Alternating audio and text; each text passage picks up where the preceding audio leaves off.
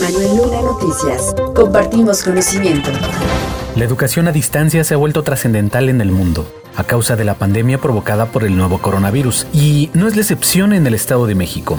Para Héctor Vivero, docente de educación media superior en la Escuela Preparatoria 108 de San Simón de Guerrero, es una realidad distinta de acuerdo a cada maestro y nivel educativo, ya que en su caso tiene mayor libertad a diferencia de lo que ocurre con los profesores del nivel básico. En donde podemos innovar, podemos este, llevar eh, los avances de nuestros programas pues de acuerdo a, ciertos criterios, ¿no? A, elegir lo esencial, a elegir la savia. Sabemos de antemano que va a estar complicado concluir con el programa al 100% por, por estas condiciones de estar eh, cada quien en sus, en sus respectivos hogares, algunos en municipios distintos, ¿verdad? Lo que le ha dejado de aprendizaje es la adaptación para poder concluir el ciclo escolar y asimilar más lo humano para ser empáticos con alumnos y padres de familia. Tampoco estamos en la condición de, de dudar de cualquier cosa que un muchacho nos exprese. A veces se quejan de que no tienen internet o a veces manifiestan que eh, a pesar de que haya internet, a lo mejor en la comunidad en la que están es una señal muy débil, no se van a poder conectar a la videollamada, a a la sesión. Ante tales condiciones, solo le queda ofrecer alternativas a la comunicación y buscar ser creativos para no detener el aprendizaje de sus alumnos. Además, al comparar esta situación con la educación que recibió siendo alumno, menciona que no ha cambiado mucho en cuanto al objetivo, sin embargo, sí en cuanto a la forma.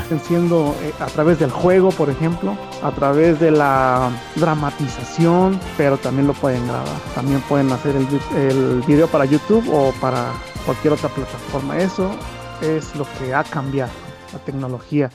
Esa es la parte romántica de la educación en media superior. Manuel Luna Noticias. Ya tienes conocimiento. Compártelo.